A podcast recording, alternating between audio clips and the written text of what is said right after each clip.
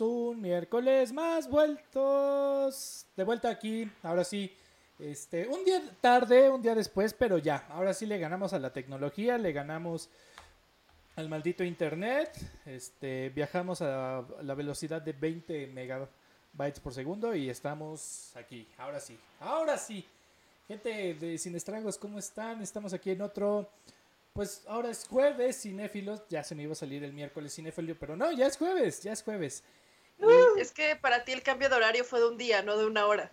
Sí, claro, no, estuvo, estuvo intenso. Pero bueno, aquí como siempre saludándolos, eh, un poquito, eh, la, verdad, muy entusiasmado eh, por el tema del día de hoy. Ah, ah, es un tema que justamente nos apasiona muchísimo aquí en el canal, en el stream. Y pues la verdad es que nos vamos a dar con Tokio, como dicen por ahí.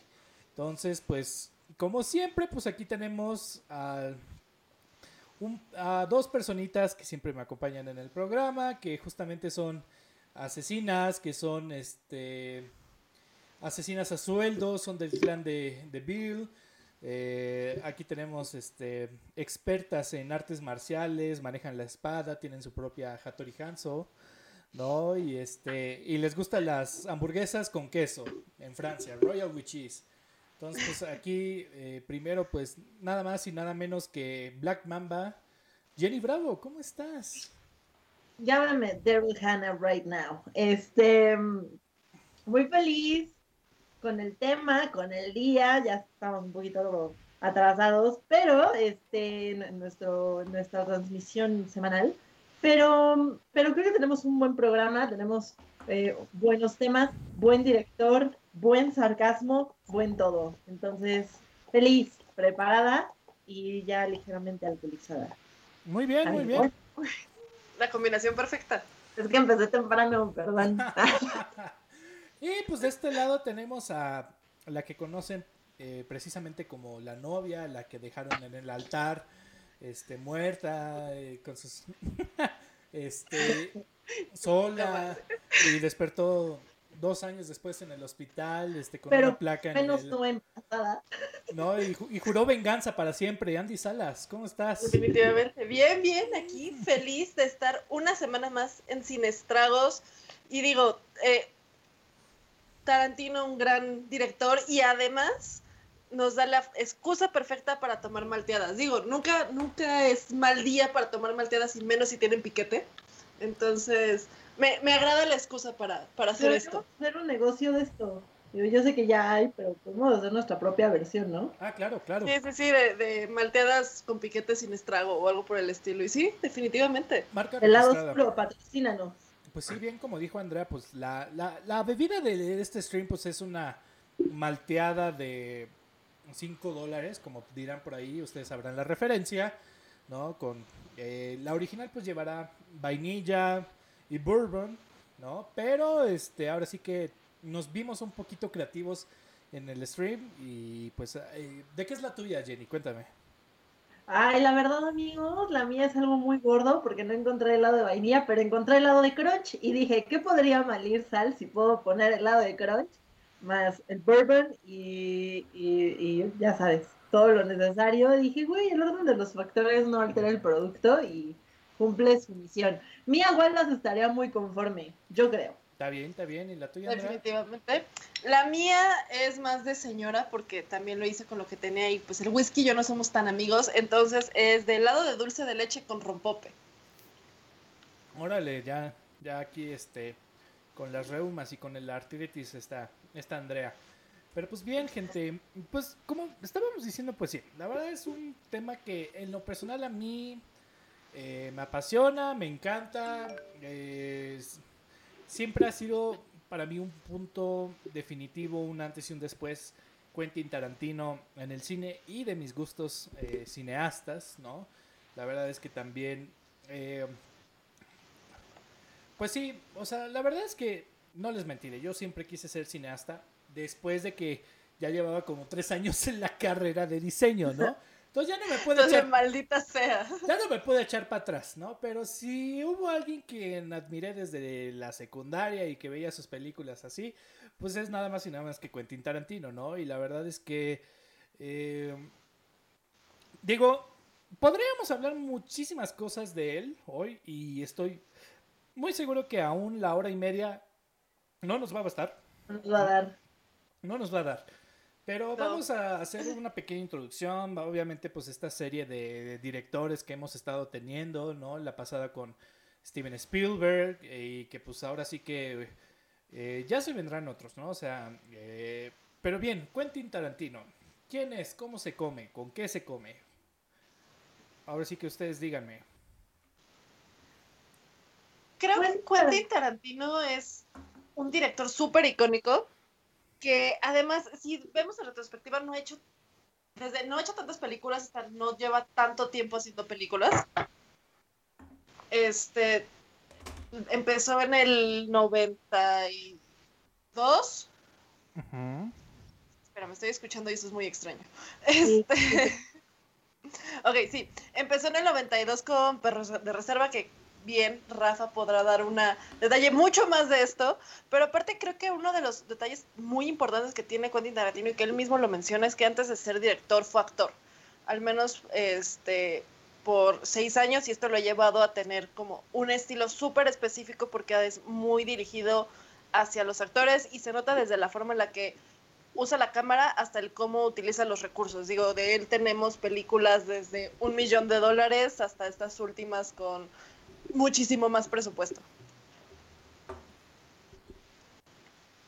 Y creo que es parte de esa versatilidad eh, en sus películas, donde mantiene, o sea, aunque mantiene el estilo, que es muy específico, su tipo de lenguaje, su sarcasmo, em, todas estas, em, todos estos dulcecitos que nos va dejando, eh, todos estos, le voy a decir como easter eggs que nos va dejando en sus, en sus películas, eh, que podemos identificar y que se vuelven icónicos, em, crearon un universo que hoy en día es uno de los más sólidos en el cine.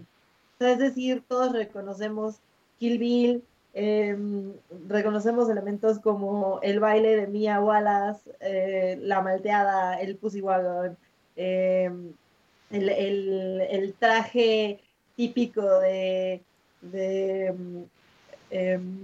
Uma Thurman en Kill Bill, eh, a Lucy Liu, los 5, los 6, 7, 8, ¿no? Eh, todos estos elementos que han generado un universo que hoy en día podemos señalar y decir, qué buena película fue Natural Born Killers, qué buena película fue Reservoir Dogs, qué buena película fue Inglorious Bastards, Django Unchained, Once Upon a Time in Hollywood. Es decir, yo a mí me parece que todas las películas de Quentin Tarantino tienen algo que las hace tan suyas que es imposible pasarlas por alto. Además, él mete tantas referencias a la cultura popular y se ha vuelto como básico ahorita para la cultura popular de la época. Bueno, más bien, o sea, desde los 90 se volvió un estandarte de la cultura popular. Sí, definitivamente, o sea, estamos hablando de un director, eh, pues sí, aunque nos gana un ratito, o sea, la verdad es que pues muchos eh, cuando salió Perros de Reserva, pues estábamos demasiado chiquitos para ver la película, ¿no? Y este, a menos de que tuvieras un mal padre y te hubiera comprado de, ah, tiene per eh, dice Perros de Reserva, este, seguro es para niños, ten toma, ¿no? No te hagas, Rafa, cuando salió no habías nacido. No, pero eh, obviamente nos, nos ha alcanzado, ¿no? Y como bien decía, o sea, lo llegué a ver en la secundaria, lo llegué a ver en la prepa y pues hoy en día el año pasado, antepasado, ya no sé en qué año vivimos, pero pues todavía lo seguimos viendo, ¿no? Entonces, es un director que da mucho de qué hablar, como dice Jenny, o sea, la verdad es que eh, película que anuncia película que todos hablan y película que sale en el cine, película que todos van a ver, ¿no? Y es, y es, y es común de que, o sea, eh,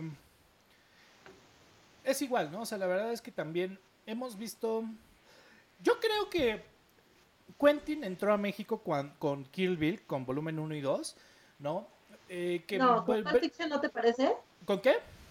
¿Con Pulp Fiction no te parece? Yo creo que Quentin Tarantino No, sí. Digo, yo te he contado desde mi experiencia. Ah, yo, me acuerdo de justamente ver los espectaculares y ver las promociones de la película. Y lo malo es que la película no duró mucho tiempo. No, no duró mucho tiempo. Sin embargo, hubo gente que le gustó, hubo gente que, que habló de ella y fue como, bueno, ok, me gusta. Eh, obviamente, pues claro que fue como chiste eh, ver cómo cortaban el brazo, en la mano y salían este, chorros de, de sangre, ¿no? Pero entonces fue cuando eh, empezaron a sacar como sus películas en DVD y todo eso, y entonces fue cuando se empezaron a enfocar más un poquito en Pulp Fiction, en Perros de Reserva y todo eso. Creo yo, o sea, la verdad es que no, no sería buen historiador, pero siento yo que Kill Bill fue la primera película sonada popularmente aquí en México, ¿no? ¿Qué, ¿Qué hace sentido si consideras que Pulp Fiction, aunque es una excelente película, fue tan solo su segunda película, también todavía tenía bajo presupuesto, por lo mismo el presupuesto de distribución no era mucho y eso hacía que no llegara tanto acá. Si no es hasta el gran éxito que es Pulp Fiction que le empiezan a soltar más dinero a Quentin Tarantino y es por eso que ya empiezan a tener mayor difusión, lo que hace de una manera hasta cierto punto lógica que sea hasta su cuarta película que lo veamos como tan activo. Además hay que tener en cuenta que en los noventas no se les daba los presupuestos millonarios a las personas que hacen la primera película como se les hace ahorita. Entonces, hace sentido. Eh, ya tenía como esta fama detrás de las personas como conocedoras de cine, porque muy probablemente Pulp Fiction nada más se puso en una que otra sala, así como a la fecha ahorita se ponen de repente en algún que otro autocinema o cositas por el estilo. Y es hasta Kill Bill donde ya se vuelve de, ah, la película de Tarantino que sabemos que puede ser un éxito por estos precedentes que tiene y por lo tanto como distribuidora le apostamos a dejar más tiempo la película, dejarle más, más locaciones y todo. Sí, digo, sobre todo además fue chistoso porque, bueno, México no, es, eh, no está acostumbrado a este cine, ¿no? Obviamente igual me acuerdo muy bien cómo se, referen se, se referían a esta película, ¿no? Y entonces, ¿viste Kill Bill? Sí, o sea, y entonces fue como un shock, fue como un... Qué raro. Qué rara película y qué... Qué raro película. ¿No? Y entonces pues dices, no, qué rara y todo eso. Y bueno, si la fuiste a ver con tu mamá, pues peor, peor tantito, ¿no? Entonces, y sabemos que pues sí, eh, hubo un momento como de unos casi cinco años, ¿no? Entre Kill Bill eh, Volumen 2 que salió en 2004 y Bastardo sin Gloria, que pues nos dio chance, ¿no? Nos dio chance de conocer a este director, nos dio chance de justamente lo que les decía, o sea, ver en DVD, ver sus otras dos películas anteriores, bueno, tres. ahorita hablaremos de Jackie Brown y no, no pero eh, y entonces llega en 2009 Bastardo sin Gloria, ¿no? Entonces como que fue un tiempo que le bastó a Quentin para ya poner su semillita y para ya ser en México el cine de culto que, que es hoy en día, ¿no? Y, bien es, es, dicho que, o sea, bueno, ya cuando salió Bastardo sin Gloria, ahora sí todos estábamos formadísimos en el cine a punto de verla, ¿no? ¿Por qué? Porque pues ahora que desde que vimos el trailer, desde que obviamente sabemos que eh, los temas de la Segunda Guerra Mundial son atrayentes y bueno, además con este tono tarantinesco, ¿no? Entonces, pues dices, bueno, vamos a ver una película y bueno, saliendo de esta película, pues ahí es cuando dices, qué peliculón más chingón, ¿no? Está, estuvo buenísimo, todo eso. Fue chistoso porque yo la fui a ver con mis padres y ellos sí salieron, se quedaron así de, ¿qué acabo de ver, no? Pero yo estaba encantadísimo. ¿No? estaba encantadísimo. Eh, y entonces, ahí, yo diría que ahí es donde se, cerró. Ah, eh, no puedo hablar de los demás países, pero sí, es un director que nos alcanza, que hemos visto y que se ha vuelto un ícono, se ha vuelto un, uno de los directores más seguidos, más, no sé cómo decirlo, o sea, todos, todos, todos están pendientes de Quentin, ¿no? O sea, no, claro que está hasta todavía seguimos en su época dorada, obviamente seguimos teniendo películas de él, ¿no? Y obviamente cuando hemos tenido estas películas, pues dices, wow, ok, está, está interesante, ¿no? Eh, Creo yo y Rafa que la palabra es icónico. O sea, es realmente un director icónico y que además marca una generación.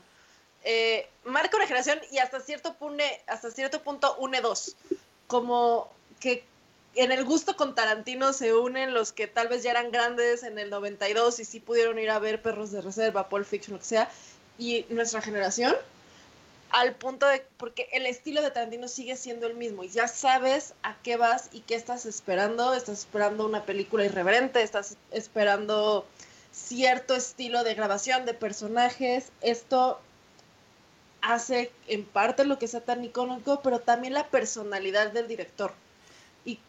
Creo que él, él mismo por sí solo es una personalidad completa que es bastante atractiva y que hace que la gente se voltee a ver sus películas. Ah, ya te, ya te vi, ya te caché. no, es feo, pero es muy interesante. O sea, es una persona que si ves sus entrevistas es como... Mm, como es, como sus películas, es súper irreverente, es muy directo al grano y tiene unas visiones que es lo que proyecta en sus películas que son muy apegadas a la cultura popular, pero que también determinan mucho ciertos rasgos de la sociedad, como este morbo por ver cosas extremadamente violentas, o esto que siempre busca él por el perfeccionismo y el profesionalismo de sus personajes, que de una u otra manera hace que nos veamos reflejados, y él lo que está tratando de hacer también es como reflejar ese profesionalismo que quiere hacer. Claro, definitivamente. Eh, siempre lo hemos dicho, o sea, la verdad es que también eh, ver una película de él también es, una experiencia como tal, ¿no? O sea, la verdad es que también no... No, no es, no es como, por ejemplo, otros directores, otros actores que, bueno, los sigues y todo eso, pero, eh, por ejemplo, ejemplo perfecto, tenemos a Jenny que iría a ver cualquier película que pongan de Henry Cavill, ¿no? Aun cuando tengan, aun cuando tiene novia, ¿no? pero y le diría a la novia, siéntese señora, y cuando termine la película ya levántese, ya haga lo que quiera, pero no siéntese, déjame ver, en paz. Pero realmente, y es lo que te digo, o sea, desde que vas al cine y que sabes que vas a ver una película de Tarantino, es una experiencia como tal. Y, eso es algo que también se ha quedado en sus fanáticos, en la gente que consume cine, porque está como ese factor sorpresa, está ese factor eh, icónico siempre de él en el cual pues eh, no sabes qué esperar de su película, ¿no? Y, y, es una, y, pues sí, como digo, realmente es una experiencia, no, no es una película más palomera, ¿no? Hasta su peor película pasa muchísimo más de lo palomero. Ahora, otro aspecto, eh, bien lo decíamos con Steven Spielberg. Hay dos escuelas de pensamiento en el cine, ¿no? En el cual una, te vas a estudiar cine y haces cine. Y otra, pues te, saltas el primer paso y haces cine. Aprendes cine haciendo cine. Y creo yo que Quentin es uno de los ejemplos, mm, si no es que el mayor y mejor ejemplo de, este, de esta segunda escuela, porque bien lo dice, o sea, él trabajaba en un videoclub, ¿no? Y pues bien sabemos que en estas temporadas de los 70s, 80s, estas películas del Black Exploitation, de... Eh, pues sí, este cine como de clasificación B, ya lo hemos hablado, está, si les interesa, pues ahí está el capítulo, ¿no? Este cine que no tiene tanto presupuesto, que no tiene eh, actores renombrados, pero son buenos, ¿no? Pero que tienen pues tramas mafufas, ¿no? O demasiado exageradas, demasiado... Eh, míramela y te la compro, no sé. Eh, no sé. Eh, Oye, que además no pretenden ser lógicas. Es como de, esto es lo que yo estoy diciendo y chingas y ya. Joyas de sábado. Y digo, tampoco podemos olvidar los westerns, que son una influencia muy grande para Tarantino y que también es lo mismo, la, el, el, mismo tipo de trama, como dice Rafa, que de repente se sacan cada cosa que es de, bueno, ¿y esto de dónde salió? Pero que no lo cuestionas, simplemente go with the flow y disfrutas porque es parte de lo que estás yendo a ver, ¿no? Lo que esperas cuando vas a ir a ver. O sea, de repente no quieres que te haga pensar la puta película Dices, yo quiero ir a ver chichis y yo quiero ver explosiones y yo quiero ver...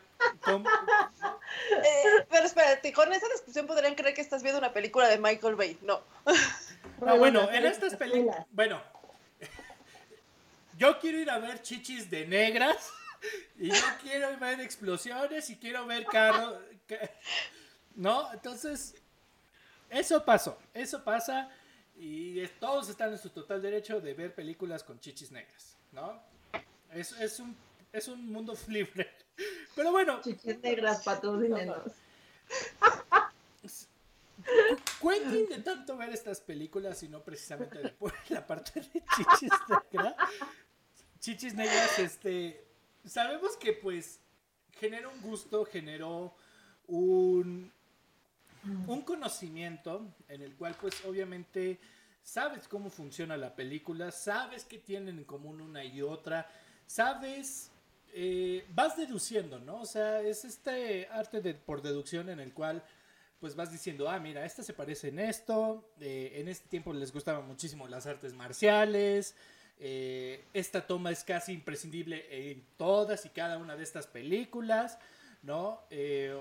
o todo eso. Y más allá de eso, creo que su conocimiento de películas es tan vasto y tan variado que trae técnicas de todos lados del mundo y las implementa en, su en sus películas. Eso también las vuelve únicas, que no se apega como a un solo estilo de grabación. Exacto. Exacto. Exacto. Y tiene, y tiene tantos elementos que ha hecho suyos con el manejo de la cámara, con las perspectivas cinematográficas, con estos elementos que mete de todas maneras eh, en todas sus películas que, ya es como imposible no detectarlo, ¿me explico? Claro. Y, que va, y que va más allá de su cultura de su cultura popular, o sea, no es solamente su vasto conocimiento de la cultura popular, es todas las herramientas que ha desarrollado y está cañón, o sea, lo, lo ha hecho muy suyo, así como Steven Spielberg ha hecho su estilo y Martin Scorsese ha hecho su estilo y lo ha metido en la música, en, los, en, en las cámaras, en, en, los encuadres. Quentin Tarantino lo ha hecho también. Y es que Quentin Tarantino toma, bueno, él me lo dice como que roba inspiración de todos lados y de todo lo que se le cruza en la vida y te das cuenta por ejemplo, él mismo lo dice, la forma en la que muchas de sus películas, si no es que todas, están divididas por capítulos y no son lineales. Esto 100% lo saca de todas las novelas que ha leído y en general ha estructurado un libro. O la música, las películas de Tarantino tienen una musicalización súper específica y eso es porque él mismo muchas veces se pone a escuchar algún soundtrack de el feeling que quiere que le dé una película antes de empezar a escribirlo. Y eso se nota por la forma en la que está el facing de la película, que va muy en línea con la música. Definitivamente. Y otra característica muy en específico, y como ustedes dicen, es su puño y letra. Cual, todas sus películas son su puño y letra, ¿no?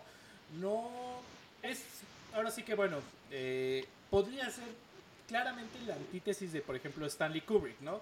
Que eh, al menos desde la parte de las historias, sabemos que Stanley Kubrick, todas y cada una de sus películas son adaptaciones de obras literarias, ¿no? Y este, aquí al contrario, o sea, aquí sabemos que es viene de lo burdo, viene del cine baby, es un tributo a todo ese cine, a toda esa televisión, a toda esa música que pues sabemos que no siempre vas a estar escuchando los hits, sino eh, sabemos que hay muchísima más música de lo que realmente se escuchaba en ese tiempo, ¿no? Y entonces ahí es cuando te das cuenta lo que realmente escuchaba, ¿no? Y, yo ahorita que mencionas los soundtracks les quiero contar una anécdota. Cuando yo tenía la fabulosa cantidad como de seis años, eh, mi hermano que es mayor que yo y en mi casa, no sé quién lo obtuvo, pero teníamos el soundtrack justo de Pulp Fiction. Y, y, de verdad, era un soundtrack tan equilibrado, o sea, lejos de si yo a esa edad había visto Pulp Fiction o no, porque no lo había visto, tenía seis años. Em, la realidad es que el soundtrack es algo que te marca, me explico, está tan equilibrado que la música acaba siendo un elemento contundente en toda su obra. Y lo que dices, no, no es que se reduzca a un estilo, Em, específico, musical, pero lo, lo, realiza tan quirúrgicamente que, que, todos sus elementos son muy estéticos musicalmente. Entonces toda la música está equilibrada y es fantástico. Es uno de mis soundtracks favoritos. El soundtrack de Pulp Fiction es una joya. Y que además forman parte de la narrativa. O sea, las mismas canciones como que te van contando parte de la historia que estás viendo. Sí, entonces, digo, ahora sí ya entrando justamente a todos estos elementos, eh, pues, ¿ustedes qué dirían que hace de una película de Quentin Tarantino una realmente sus películas, ¿no? Y Dentro de o sea, por una parte está, por ejemplo, sí, la música, el soundtrack, ¿no? Que bien, por ejemplo, pega, ¿no? O sea, todos, todos hemos escuchado Chuck Berry, todos hemos conocido, pero el 90% realmente solo conocen la de Johnny B. Good, ¿no? Y entonces, boom, llega Pulp Fiction y nos pone la de You Never Can Tell. Y dices, ah, caray, está muy buena esta rola y nunca la había escuchado. No, nunca fue como el exitazo de Chuck Berry. Y sin embargo, es hasta mejor que la de Johnny B. Good, ¿no? Eh, igual también, o sea, la música es parte primordial de, la narrativa, ¿no? Como dice Andrea. Eh, porque bueno, además también creo yo que es uno de los primeros directores que si no lo, no, lo inventó, pero sí lo implementó, lo, lo popularizó que es la disonancia auditiva, ¿no? Que es este, este, es este elemento de cuando estás en una escena tensa, violenta, todos enojados y a punto de matarse, y escuchas un country pero delicioso, ¿no? Y entonces ahí te pones a bailar, pero dices, ah, caray, o sea, estás, estás bailando, pero, ¿no? Entonces te ponen algo muy alegre con una, una situación muy, muy tensa, ¿no? muy bizarra. Muy bizarra, ¿no? Ajá. No, y... creo que bizarro es tal cual lo que describe a Tarantino. Sí, y uno de sus elementos yo creo que sin duda es la exageración de todo, ¿no? Desde el eh, momento de una pelea, el hecho de, de, la sangre es por todos lados, parece fuente, los órganos, por cualquier lado y la cabeza y alguien decapita a otro alguien y es el, ¿me entiendes? Es como, como esta, no quiero decir violencia al extremo, pero sí esta crudeza para, para demostrar como lo más bajo o, o elementos viles de la, de la psique humana. Y además exageración, porque él mismo lo dice, a ver, si apuñalaron a alguien, quiero que se note, no quiero que se vaya de la sangre lentamente, dramático, no, que salga el disparo de sangre, exacto, que se note. Y mira, haciendo ahí un shout out a todos los que nos convertaron en redes sociales, de menos tenemos unos 10 comentarios de qué es mucha sangre, mucha acción, este, una masacre al final, sobre todo eso, nos lo pusieron varias veces, la masacre final. Hay algo que cuando vean a Pau, Rafa, le tenemos que preguntar, ¿por qué dice que se marea?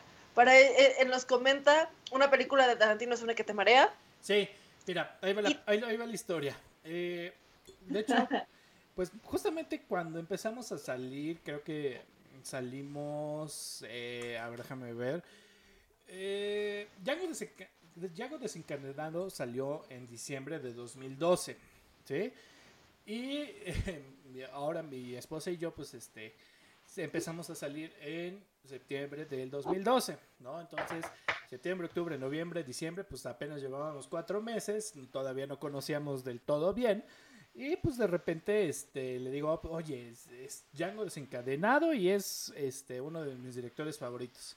Y así como. Rafa sin miedo al éxito. Así de quinta cita, vamos a ver.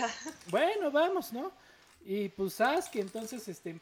Ahí fue cuando descubrí que, que, tiene fobia a la, a la, sangre, ¿no? Y entonces, sobre todo en esta escena de la pelea de mandingos, en la cual se dan unos buenos este, martillazos, por así decir, pues sí, sí, sí se volteó y sí se puso pálida, pálida mi, mi novia en ese entonces, y pues este sí, la verdad es que sí, sí salió mareada. ¿No? Entonces. Sí, pues este si le tienes miedo a la sangre, creo que una película de Tarantino no es la, mejor opción. bueno, también nos, comentan acá eh, comedia rara. Y se me hace curioso, justamente los recibimos varios comentarios de esto respecto a una comedia bastante extraña. Yo no siento que sea una comedia extraña, sino son diálogos muy, muy elaborados, muy satíricos, sarcásticos. Y la verdad es que súper inteligentes y bien, bien pensados. Es, Mira, es una comedia pensada, digamos, que es algo Pero- difícil. Pero sí comedias. podría decirte que no es una comedia común. O sea, por más No. que es una comedia inteligente, no es una, no es, la comedia de Tarantino no es una comedia común, es una comedia oscura, es una comedia sarcástica, es una comedia rodeada de elementos que no son comunes, como la muerte, el asesinato, el asesinato a sueldo. Sí, eh, es más Era- satírica. Mira, yo lo de- definiría como. Sé que pues en español no existe la palabra en específico, pero sería como corny, ¿no? Corny, como este. Pues mira, lo podemos definir como un naco. No, no me tomen al 100 la palabra, o sea, la verdad es que corny es lo que más se parece, pero a, eh, a lo que me refiero es que es, es un corny como. Es un, es un humor bajo, que obviamente si te ríes, sabes que pues estás cayendo como en esta vulgaridad, estás cayendo en este... ¿Cómo te vas a reír de esto en esta situación, no? ¿No? Eh, sin embargo, pues te mueres de la risa, ¿no? Y, y lo ves súper eh, súper chistoso, lo ves súper sarcástico. Y, y pues además de que, o sea, nadie, o sea, creo que nada más él y Robert Rodríguez pueden hacer ese corniness tan característico, tan... Y por ejemplo, eh, con, ese aspecto es, por ejemplo, eh, se me viene a la mente, voy a hablar un poquito de Robert Rodríguez, que es la película que actuó Quentin Tarantino, y este, este George Clooney, la de From Dusk Till Dawn, del, del Crepúsculo al Amanecer, ¿no? Esta película de vampiros y todo eso. Estás en un momento súper tenso, ¿no? Estás con un par de terroristas que te quieren llevar al, al- a la frontera de, con México, Texas y México. Y de repente encuentras como parada un chichero de mala muerte. Y entonces, obvio, e- es que es cierto, o sea, ahí está el ejemplo perfecto, ¿no? O sea, tienes un... Amo, las palabras de hoy. Solo estoy diciendo que amo las palabras de hoy. Chichero, chichis negras, ¿no? Chichis todos, amigos. ¿No? Y entonces el chichero, este... Este programa está patrocinado por el conejito Chicheño. ¿No? Pero bueno, ¿no? Entonces estás en una situación de que es tensa y todo eso. Y es obviamente totalmente el objetivo de Robert Rodríguez hacerte reír. Porque están en un chichero de mala muerte y que eh, tienes un miedo pero intenso a eso, ¿no? Entonces, es, es lo mismo con Quentin Tarantino, ¿no? O sea, de repente está, eh, tienen a un, tienen a un este personaje secuestrado y todo eso, y de repente le disparan y todo eso y ¡pum! Eh, Te, pone, te, te ríes porque le mancharon el coche, ¿no? O están hablando del cafecito, ¿no? No sé, eh, es... Sí, te digo, es un corniness, es un... Encontrarle lo... Lo poco común en... En todo esto, ¿no? Es- Más bien hasta cierto punto lo cotidiano en lo raro, porque Ándale. tienes estos asesinos a sueldo que hablan cual dos godines en el break del cafecito, Ándale. diciendo así como de, ah, sí, la, el jefe me pidió que llevara a la esposa a bailar, ah, no, no te vayas a meter en problemas, o las conversaciones del Royal Witches, son dos godines hablando entre, traba- entre junta y junta, que sus juntas son matar gente, pero hace que te identifiques con ellos y que digas, bueno, los, los malos no son tan diferentes a mí y tal vez no son tan malos, son humanos. No, bueno, Con, con, tal vez con alguna profesión cuestionable. sí. Ahora Y que- además, eh, cómo juega con ciertos elementos, ¿no? Eh, y ahorita que dijiste son dos godines, pues el, el mejor ejemplo también es Pulp Fiction, ¿no? Hoy tenemos mil memes donde sale Samuel L. Jackson y John Travolta en el coche, ¿no? Y tenemos estos memes de, ¿cómo le dicen los regios a la lluvia? Chispear, ¿no? Y, y- pero es esta plática en el coche donde, güey, o sea, ¿no? O, el, diálogo de Ezequiel, ¿no? 25-17 eh, estos elementos que son disruptores porque tú no pensarías que de otros que de otras maneras por ejemplo Quentin Tarantino pudiese meter elementos religiosos y lo hacen varias películas no o sea eh, eh, Ezequiel, la, la, novia en Kill Bill, el padre, la boda, este, la capillita en el desierto, como sea, pero mete estos elementos, yo creo que a manera de disrupción, y no te lo imaginas, güey, o sea, no, nunca, nunca piensas, es impredecible. Yo creo que, que, que Quentin Tarantino es un director impredecible en ese sentido, sobre pese todo, a que ya tenga un estilo. Mira, sobre todo porque hemos estado acostumbrados a un cine en el cual el diálogo es importante. ¿no? El diálogo, eh, vaya, o sea, si no escuchas que tienen que llevar el puto anillo a Mordor y quemarlo para vencer a, a, a este pendejo, no vas a entender la película. Vas a ver, vas a ver eh, 19, para dónde van? No, 19 horas de dos enanos de, ah, sí, mi señor fraude, que quién sabe qué. ¿Estás de acuerdo? Qué curioso, se ve muy afeminado el pelirrojo. ¿No? Este, eh, si no, si no pones atención a las películas de Marvel, estás viendo a güeyes que se pelean por piedras, ¿no? Entonces el diálogo no es todo.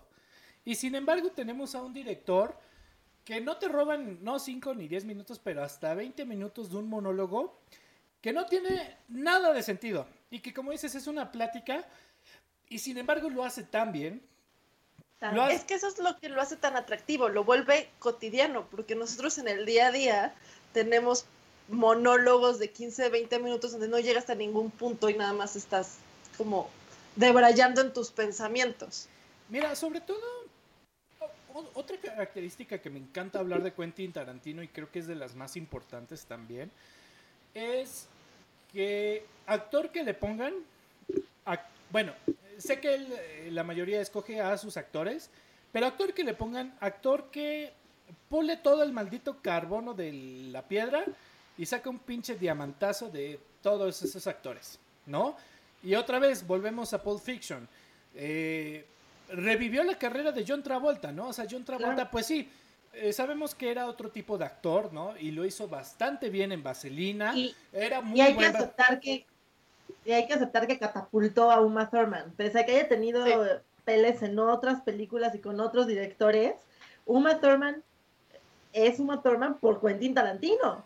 Exactamente, ¿no? Eh, entonces, pues, yo es lo que te digo, ¿no? O sea, de repente tienes a este chico bonito, este, eh, sí, guapetón, pero que a veces no puede actuar tan bien, o que realmente, o sea, solo le salen los musicales de Vaselina y todo eso, va. Y lo vuelves a poner en una película de mafiosos y gangsters y todo eso, y perdóname, pero es una de las mejores actuaciones que he visto, la de John Travolta en Pulp Fiction, ¿no? Y aunque no es relevante, aunque no lo matan uh, en medio de la película y todo eso, lo hace muy bien, ¿no? Y entonces he, hemos visto eso. También está el ejemplo de Uma Thurman que justito después de Kill Bill pues tiene esta película que de mi super exnovia, algo así. O, la verdad es que no, ya no le dio excelentes películas a Uma Thurman en su carrera. Pero tiene estas O por dos... ejemplo, Brad Pitt con Bastardos sin Gloria. No, bueno, la basta. verdad es que la carrera de Brad Pitt ya no había hecho gran cosa. Tienes un Guerra Mundial Z que fue mala. Tienes un, Miss, un Mrs. and Mrs. Smith. Andrea, aquí... te voy a encargar, por favor, que moderes tus comentarios con Brad Pitt, porque Brad Pitt es Dios. y Brad Pitt tuvo otras películas buenas, como Corazones de Hierro. Ah, definitivamente. Pero si, si ves en años, Corazón de Hierro estuvo súper pegada a Bastardo sin Gloria. Y es aquí donde la gente lo sacó del papel de niño bonito y le empezó a dar otros papeles. No, bueno, creo que el ejemplo más perfecto igual también eh, el elenco de Bastardo sin Gloria, ¿no? Porque además no, no sacas, no una, sino dos eminencias increíblemente poderosas en el mundo de la actuación y totalmente europeas, ¿no? Que estoy hablando de Christoph Waltz y Daniel Brühl, ¿no? O sea, Christoph Waltz antes de Bastardos sin Glorias era un actor de televisión uh, austriaca, polaca, no me entiendo, o sea, era europeo, ¿no? Y ya tenía sus buenos años, pero pues por alguna extraña razón o no quiso salir o nadie se había fijado en él. Y entonces ahí tienes a Quentin Tarantino trayéndote este actorazo que no solo habla ni español, ni inglés, sino también francés e italiano a la maldita perfección. Y bueno, Christoph Waltz se robó la puta película de Bastardo sin Gloria. O sea, desde su junto primer... con, junto con la actuación de Brad Pitt, que también es gloriosa, pero, pero Christoph Waltz llega, llega a hacer un statement, ¿no? No, bueno, Sí. o sea, y su apariencia de obviamente también como esta dualidad de que pre- nos presentó de estos nazis. Sí, sabemos que estamos en una película de guerra y que obviamente hace tributo a estas películas vie- viejonas, ¿no? Y que hoy en día sí vemos películas como tipo La Caída u, o- otras películas de la Segunda Guerra Mundial. Sí, te ponen el lado humano de los nazis, ¿no? Órale, va. Pero sin embargo fue Quentin como esta dualidad, como esta doble cara, ¿no? De los nazis, de que muchos trabajaban por no morir, este, fusilados y todo eso.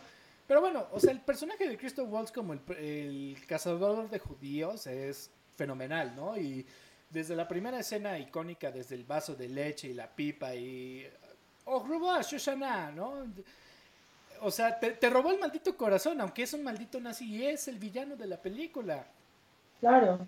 Claro, y que tiene durante la película hasta el mínimo detalle para darte algún sentimiento, porque en todo momento está queriendo generarte algún sentimiento, ya sea esa tensión que tiene Shoshana o la misma emoción de él, porque es un personaje que se la vive burlándose de todos. Sí, sí, sí, sí. Entonces, te, te burlas de los americanos, ¿no?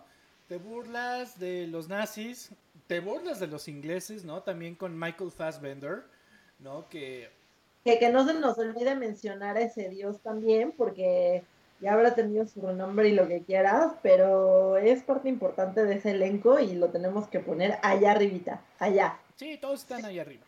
Sí, que además, a ver, la, una de las escenas como que más, no sé si decir detalles, pero sí más complejas y que en realidad son una genialidad en cuanto a las tomas, es con Michael Fassbender, la escena del bar.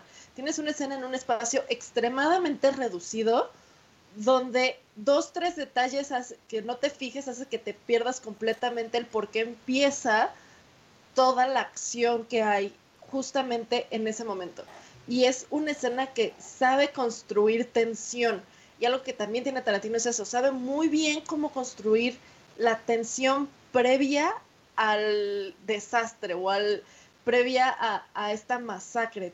Y, va, y, y- y- y hace como, como que te va soltando no solo pistas, sino momentitos durante todas sus películas, donde empieza a generar esa tensión, pero al final no pasa nada.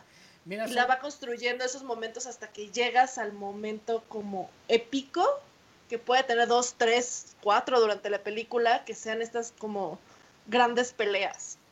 Sobre todo creo que...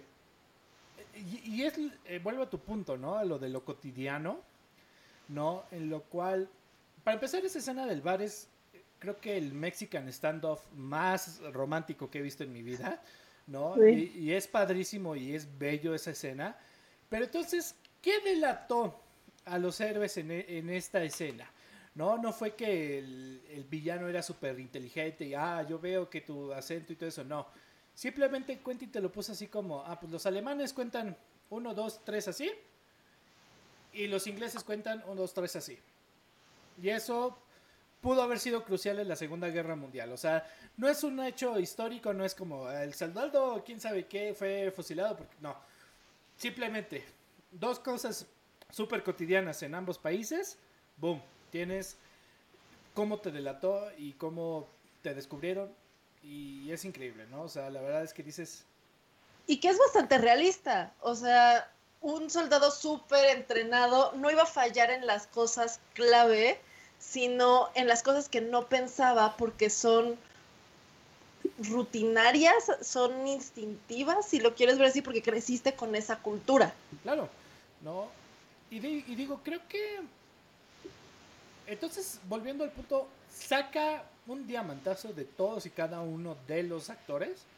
Bueno, hasta de Margot Robbie, o sea, creo que sobre todo de esta última película de Once Upon a Time in Hollywood, También la escena de la niña, ¿no? Obviamente cuando llega Leonardo DiCaprio a platicar con ella y que, ¿qué estás leyendo? No, pues esto y tú, no, pues no me distraigas y que quién sabe qué. Saca un personaje tan icónico y tan increíble de esta niña, de esta niña actriz, que dices, bueno, ¿qué onda, no? O sea, eh, Millie Bobby Brown lo intentó con eh, Stranger Things y apenas lo iba logrando. Eh, muchos intentan y yo puedo más o menos suponer que trabajar con niños actores es un poquito difícil. Sin embargo, ahí tienes a Quentin Tarantino sacando a una niña actriz de hecha y derecha. Una niña actriz jugando a ser otra niña actriz en los 70s en Hollywood. ¿No? Sí. ¿Cómo, ¿Cómo carajos haces entender a una niña que el, el western era eso y así en, en ese tiempo? ¿No? Entonces, totalmente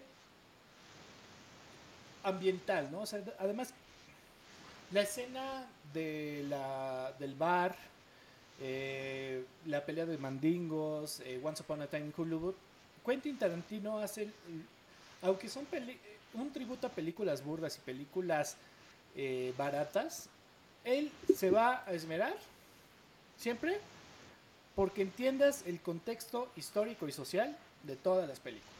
O sea, claro. O sea, y le gusta corregir los sucesos históricos. Sí, claro.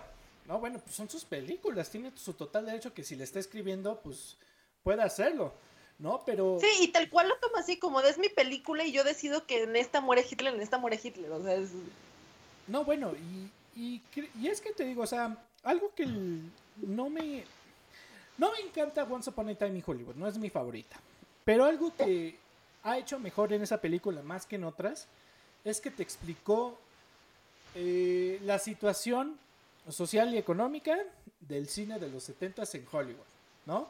Los actores viejos se van a series, se vuelven villanos en películas de televisión, te matan como el villano y acabó tu carrera. Entonces te explicó la vida de un actor sin palabras y entiendes todo, ¿no?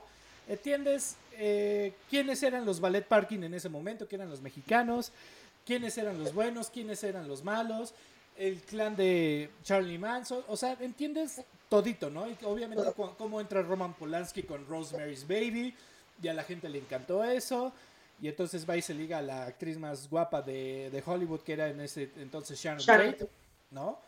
¿Entiendes todito sin leer nada? Y además, a ver, en cuanto dijeron, Tarantino va a hacer una película ambientada en este momento donde va a salir Sharon Tate, todo el mundo ya esperaba algo. Y llega Tarantino y te, y, y te dice, por favor no des spoilers, no des nada, porque siendo Tarantino, vuelve a hacer lo que menos esperas. Y así lo que esperas sea lo más Tarantino posible, es como de, ah, esperabas que yo hiciera lo que siempre hago, voy a hacer algo diferente. Y de es como de, es algo que definitivamente él haría y él siempre ha hecho, buscar sorprender. Sí, buscar sorprender y creo que hasta el punto de cual él elige bien a sus actores, que creo que mi escena favorita de todo el momento es la de Django desencadenado, ¿no? Cuando Leonardo DiCaprio eh, descubre que se querían robar a, eh, a esta Broomhilda ¿no? Y entonces todo su sermón de, obviamente, de cómo la gente pensaba en ese tiempo, que el cráneo de, un, de una persona afroamericana era totalmente diferente a la de un negro, digo, de un blanco, ¿no? Y que entonces hasta le buscaba puntitos y todo eso, una explicación científica y convencidísimo esa gente. Y decía, ¿por qué no nos matan los negros, no? O sea, ¿por qué si me estás rasurando, por qué no llega un día y le corta la, eh, la, la garganta a mi papá, no? Eh, eh, claro que fue una pregunta que dices, ah, chinga, pues sí, tiene totalmente razón, ¿no? O sea, ¿por qué no en algún momento quien era la servidumbre y todo eso, por qué no hizo eso? Pero sin embargo, todavía tienes esta escena en la cual rompe su copita, se corta la mano y el güey desangrándose, bueno, le pone hasta la sangre a esta Kerry Washington. Y, o sea, es la mejor actuación que he visto de Leonardo DiCaprio.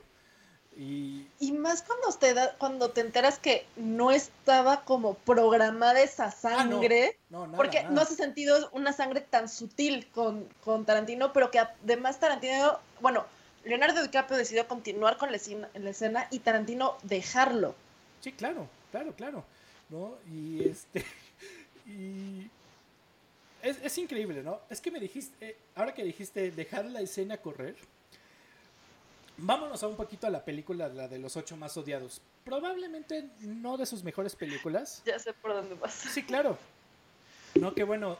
eh, pues un poquito behind the scenes. eh, contrataron a este museo de reliquias de 1800 y todo eso. Una guitarra del viejo este, ¿no? O sea, una guitarra realmente que se utilizó para cantar y todo es de 1800 y tanto. Estaba asegurada, sí. Pero si ustedes ven de nuevo la película, podrán ver de que, bueno, en el momento en el que el caza recompensas cuando trae a esta criminal, le rompe la guitarra, tenían que esperar a que se cortara escena para cambiar la guitarra de repuesto y poderla romper a gusto. Sin embargo, a Kurt Russell no le llegó el memo y bueno, rompió una guitarra de 1800 eh, valuada en creo que 3 millones, algo así. Sí, y por eso la reacción de espanto es tan Auténtica. única y tan auténtica. ¿no? Entonces, bueno, o sea, dejó eso y Quentin Tarantino en vez de regañar a sus actores se orinó de la risa y dijo, bueno, ya, o sea, está asegurada la guitarra y todo eso. Sí, o sea, los únicos enojados que se fueron, eh, pues fue el museo, que pues obviamente ya no iba a prestar eh, eh, Nada. nada de, de ese entonces. Pero bueno, o sea, la- Y los productores que tuvieron que pagarlo, ¿verdad? eh, estaba asegurado, estaba totalmente asegurado. Cuando se utilizan ese tipo de artículos, están totalmente asegurados por cualquier cosa. Ni siquiera los productores tienen que pagarlo, o sea, pero bueno, ¿no? Entonces es eso, o sea, la verdad es que saca con lo poco que tiene, o sea, quiero hacer un ejemplo, o sea, por años se comentaba de la revolución en animación y en cine que James Cameron estaba haciendo con Avatar, ¿no? Y no, y es que va a ser la película, y es que es, es, es la película que te va a cambiar la vida y todo eso, ¿no? Y que motion capture y todo eso, y hasta el día de hoy seguimos esperando una segunda parte de una saga de creo seis partes, algo así, no sé. Se- seguimos esperando esa película que salió hace creo que ya más de 10 años, ¿no? Y sin embargo, en su tiempo todos decían, no, es que James Cameron y Avatar y Avatar y Avatar y Avatar y Avatar. Y todos la ven y dicen, ah, chinga, pues es una Pocahontas. Es una Pocahontas eh, diferente Con piel azul. con piel azul y, y ya, ¿no? Entonces, obviamente sí, sabemos que las historias siempre van a ser las mismas, contadas un poquito diferente con ciertas variantes. Sin embargo, Quentin Tarantino entra y te da unas historias que aunque sí, puede tener arquetipos y puede tener un bueno, un malo, un principio y un fin y un objetivo como toda película lo tiene, son historias que pueden romper un poquito ese paradigma y literal salirse de la rutina, ¿no? O sea, Bastardo sin Gloria no, no sabías cuál era el objetivo hasta la mitad de la película. Y sin embargo, te entretuvo obviamente con la eh, charla de la leche, te, te- te entretuvo con cómo eh, la judía terminó con un cine, cómo estaban matando judíos. Y digo, con perdón, un negro. y con un negro, ¿no? Entonces, ya hasta entonces, ya que sabes que el maldito Führer va a venir a París a ver la eh, premiere de la película de Goebbels, dices, ah, ok, el objetivo de la película es matar a Hitler, ¿no? Pero ya había pasado un buen rato, ¿no? O sea, no desde un ningún... eh, o por ejemplo en Kill Bill, ¿no? Tienes esta película en la cual eh, comienza súper rara, comienza con Uma Thurman golpeada, eh, con Beatrice Kiddo súper golpeada, despierta en el hospital, la, iban a violar y, todo eso, y no sabes qué pedo, ¿no? Entonces, ya que entonces está en el avión y ves su cuadernito y su lista de los cinco de, de, de la lista de Bill, ya sabes que es una venganza, poco a poco, ¿no? Que es otro punto que quiero decir, o sea, es esta narrativa no lineal, ¿no? Esta narrativa Y no predecible. y no predecible. ¿no? Lo mismo, o sea, también en Pulp Fiction no sabes de qué va a ser la película, pero ahí está súper entretenido con el Royal Witches. Royal Witches. Y además, y además quiero decir algo importante. En, en los volúmenes de Kill Bill, lo, lo padre es que puedes verlos por separado, pero necesitas ambos volúmenes para entender toda la historia. Porque tú ves Kill Bill volumen 1 y te encanta la película y que se armen los catanazos y te, te, te mama y puedes entender algunas cuestiones, pero necesitas el volumen 2 para ver esos inicios, ¿no? Para entender de dónde viene toda esta ira y rabia y qué le quitaron al personaje de Uma Thurman y por qué cada uno juega un papel tan importante y quién es Bill, ¿no? Entonces, eh, a mí me gusta mucho el juego que hace en esta cuestión de, puedes ver cada película por separado, sí, pero hace un perfecto trabajo linkeando todo. Definitivamente. Y hablando de este trabajo linkeando todo, eh, algo que tiene él es lo que ha mencionado de su universo.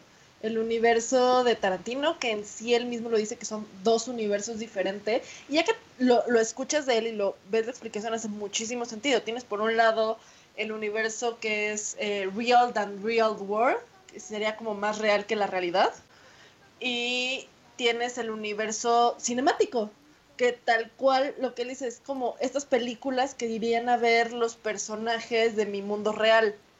Y un ejemplo de esto clarísimo es Uma Thurman, como en Pulp Fiction hace toda la narración de un personaje que ella acaba de actuar y años después sale este Kill Bill, que básicamente es la descripción que dio mi abuela. Entonces es un definitivamente estás viendo cómo sus personajes del mundo real están actuando o están viendo su propio mundo ficticio. Y también se ve en Once Upon a Time, donde varios de los papeles hacen referencia a Bastardo sin Gloria, hacen referencia a The Hateful Eight, o sea, es, esta es como la película que está en el limbo, forma parte del mundo real, pero hace muchísima referencia a su mundo cinematográfico. Claro. Ahora, otro aspecto que realmente eh, ha parecido eh, muy característico de él, obviamente es la eh, el, el, resaltar los papeles de la mujer, ¿no? Sabemos que viene de un cine muy machista y muy misógino, ¿no? En la cual, pues obviamente, repito, o sea, realmente ponían a mujeres por ver a chichis, ¿no? Eh, sin embargo, Quentin Tarantino siempre se ha burlado de este aspecto y en cambio ha puesto personajes, pues, no quiero decir precisamente feministas, ¿no? O sea, porque sé que en, en ningún momento Quentin Tarantino va a ser feminista, ¿no? Pero ha hecho un esfuerzo por poner un papel de una mujer guerrera, un papel de mujer obviamente que no se deja y que lo mismo, o sea, simplemente con un poquito de determinación y coco, que cualquier persona lo puede tener, pero lo resalta la mujer y ahí está, ¿no? Entonces, por ejemplo, está Kill Bill, ¿no? Que pues enteramente su personaje es eh, muy, muy característico y que obviamente se propone algo y todo eso, pero pues ahora sí que no, es, no, es, no estás acostumbrado a ver una asesina serial o bueno, a alguien que esté matando a todo el clan nomás porque se enojó con el que era su pareja y todo eso. Fuimos. ¿No? Eh, o por ejemplo, pues... Eh, Shoshana. Shoshana. También es un personaje muy fuerte. Así es. ¿No? Eh, por ejemplo, bueno, no sé si ustedes vieron Dead Proof eh, a prueba de... Eh, bueno, ¿Cuál? este es un pequeño eh, paréntesis. Como bien sabemos, pues también eh, él hizo buenísima bancuerna con este con Robert Rodríguez, este director que también pueden parecer como primos en el cine, ¿no? Y que muchos Sí, se han tienen un ayudado- estilo muy similar. un estilo muy similar, ¿no? También es un tributo al cine, eh, clasificación B y todo eso.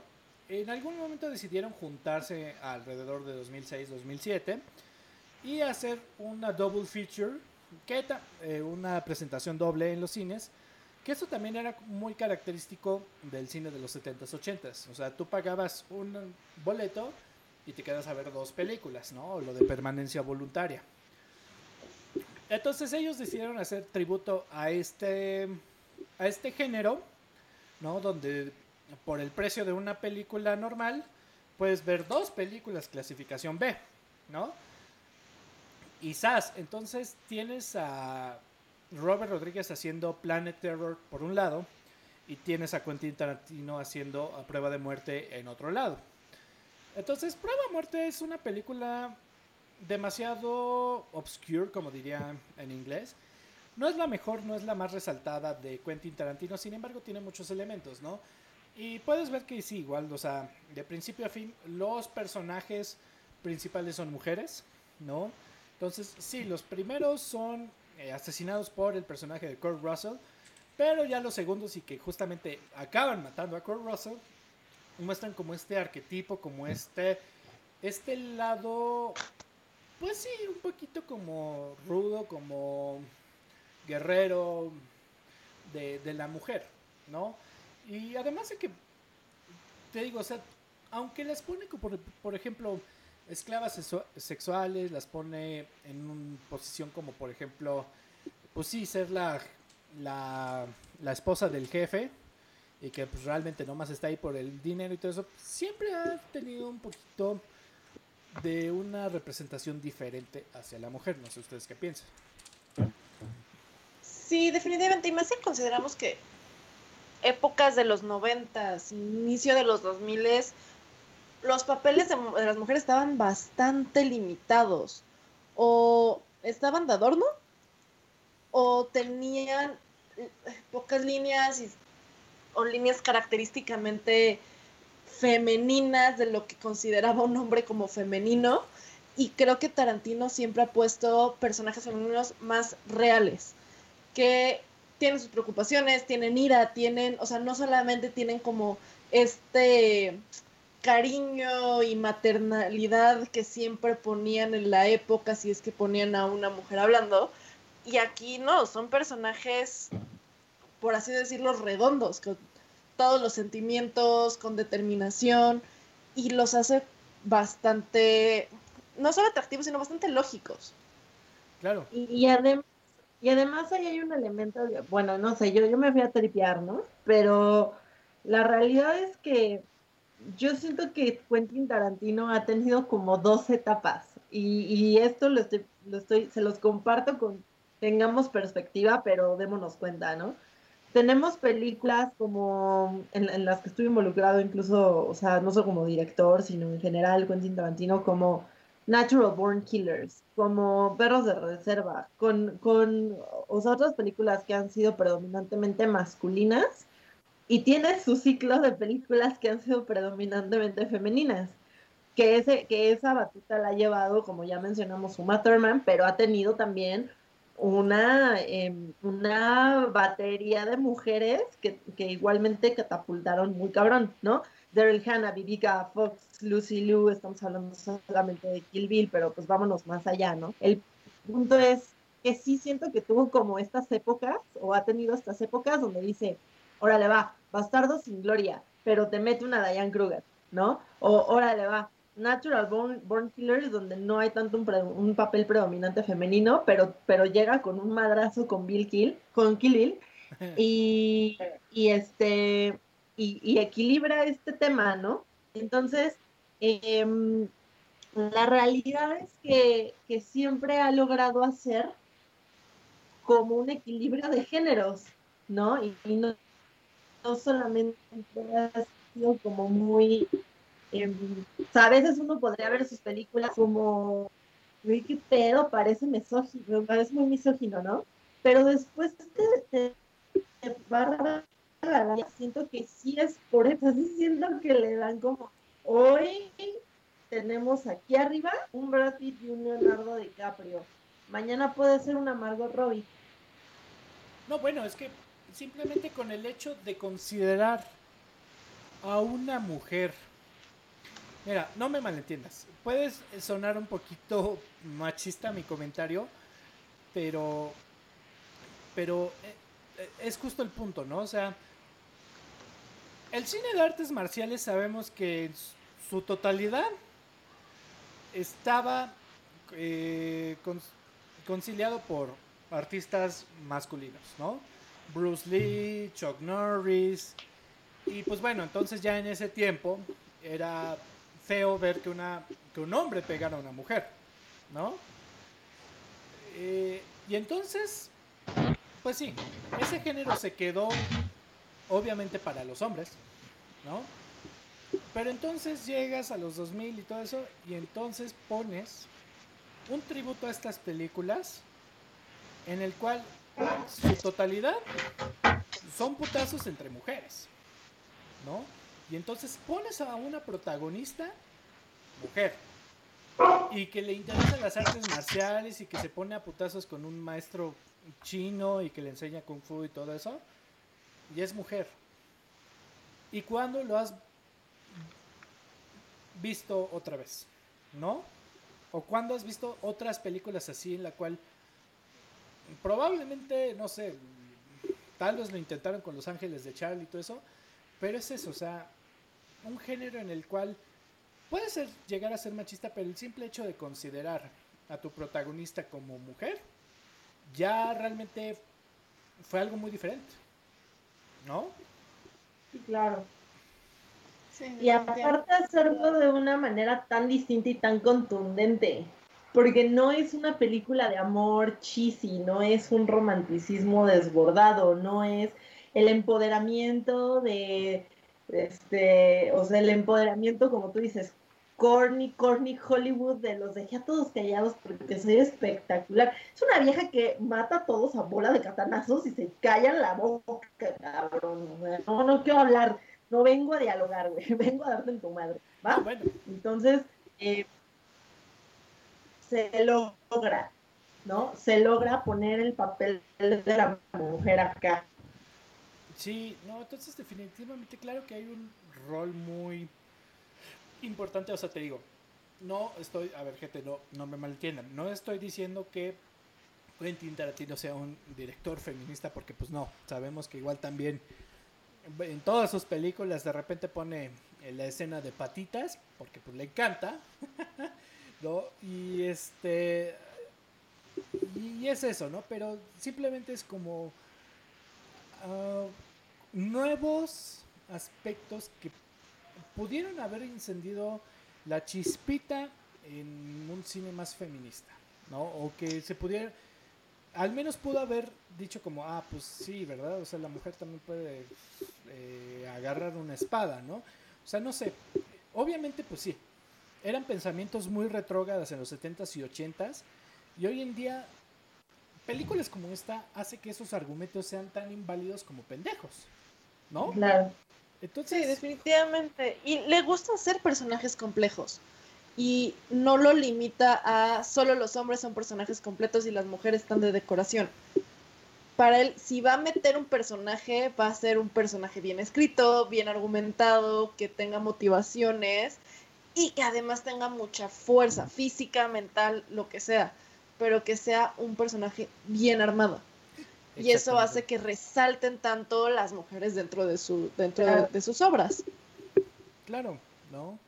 Eh, ahora sí que también, por ejemplo, otra cosa que, también quiero regresar es, por ejemplo, al soundtrack, ¿no? A la música.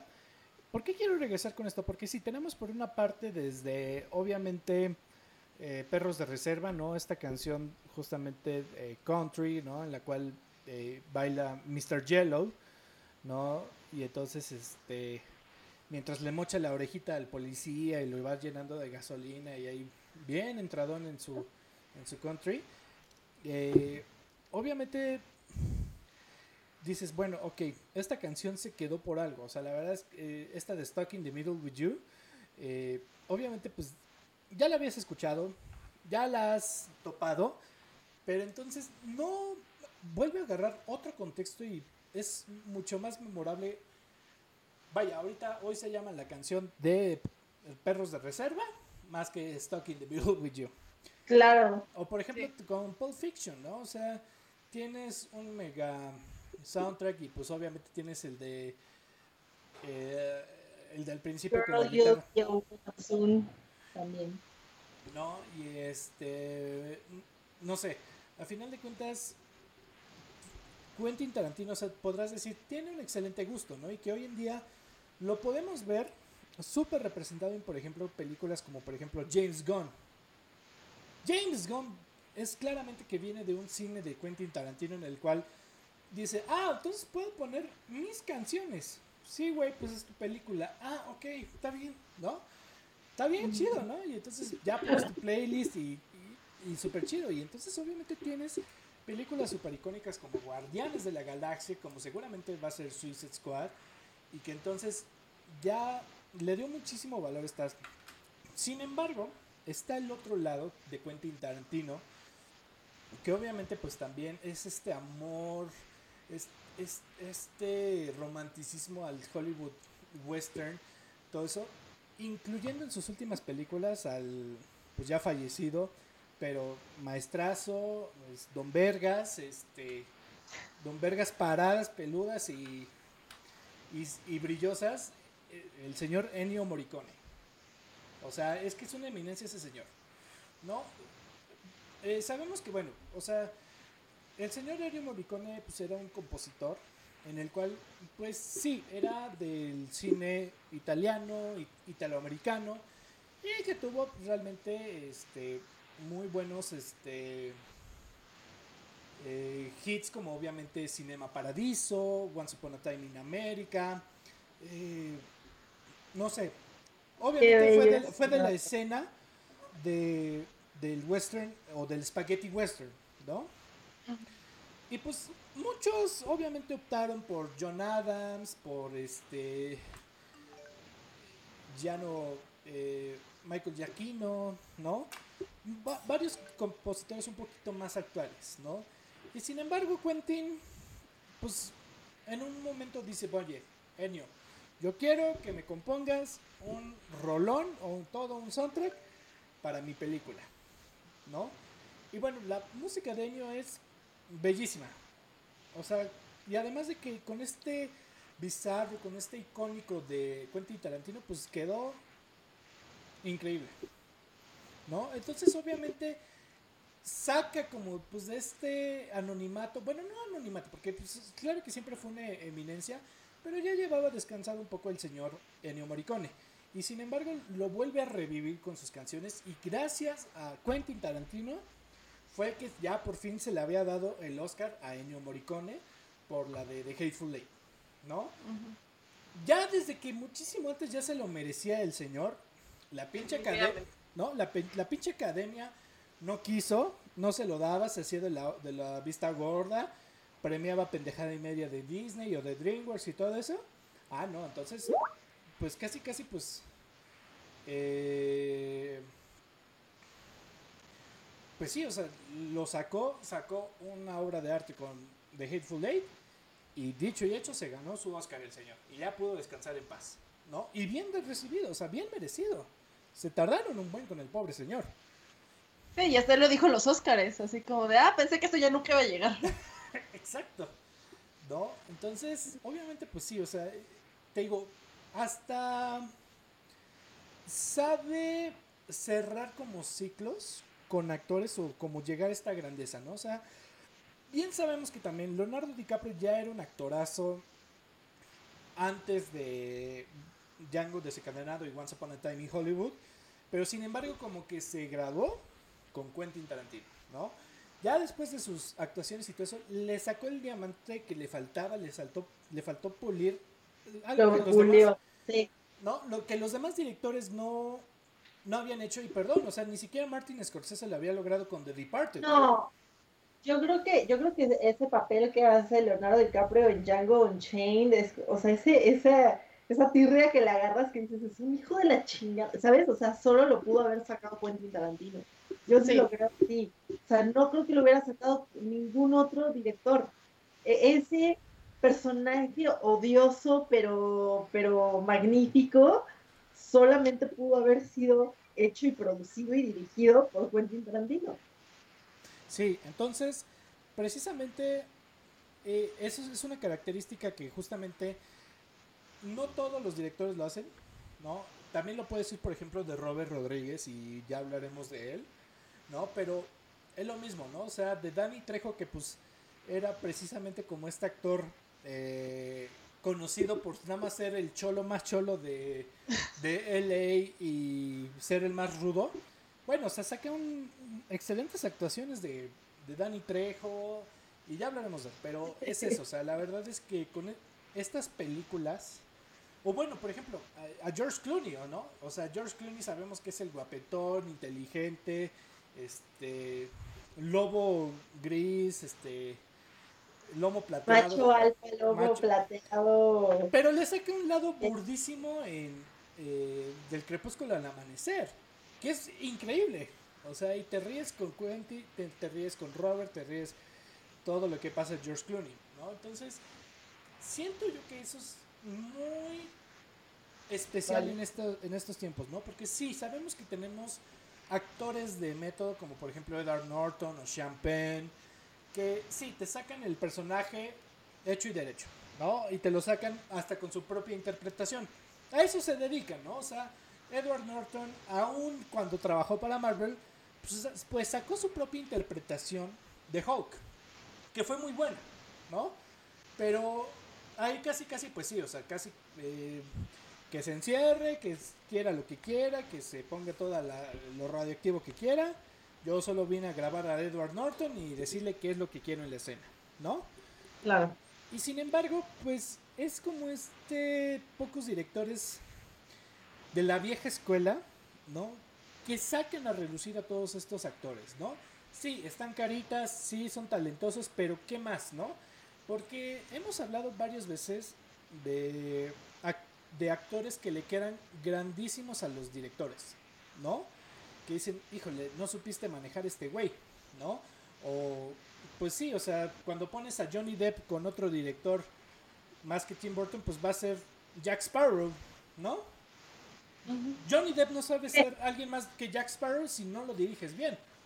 No, yo, mira, yo creo que eh, Johnny Depp ha tenido buenos papeles, más allá de, Jack.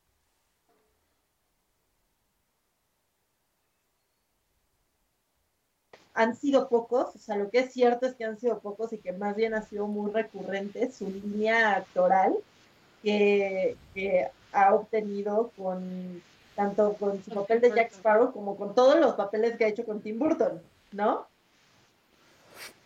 Sí, y, pero, y ahí volvemos al punto que mencionó Rafa, o sea, Tim Burton lo sabe manejar. Y algo que tiene Quentin Tarantino es actor que pone, actor que saca lo mejor. No ha habido, yo, yo no le he visto un actor que diga, ah, tal vez no quedó o pudo haber hecho más. No, para nada. cuenta que, ojo, ahí tiene que ver mucho con los directores, con, con los actores, porque lo que decía Rafa, o sea, tú ver a un, perdón, pero ver a un Leonardo DiCaprio, haber trabajado con James Cameron, ¿no? Que es como su primer papel, vamos a decir, fuerte, donde estuvo nominado al Oscar y bla, bla, bla. Bueno, él no, pero la película tuvo gran auge. Luego, sus nominaciones con Martin Scorsese, que es otro grande, ¿no? Y, y también lo supo hacer muy bien.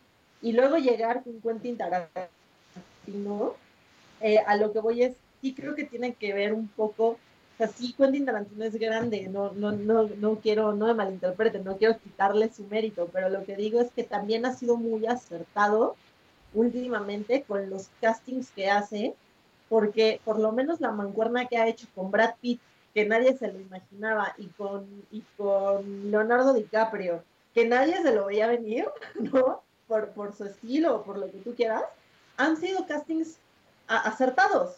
Me, refiero a si ha tenido que ver también eh, esta asertividad para tener actores que, han podido saber moldearse con otros, en otras esferas y con otros directores y que pueden llegar y decir me rifo.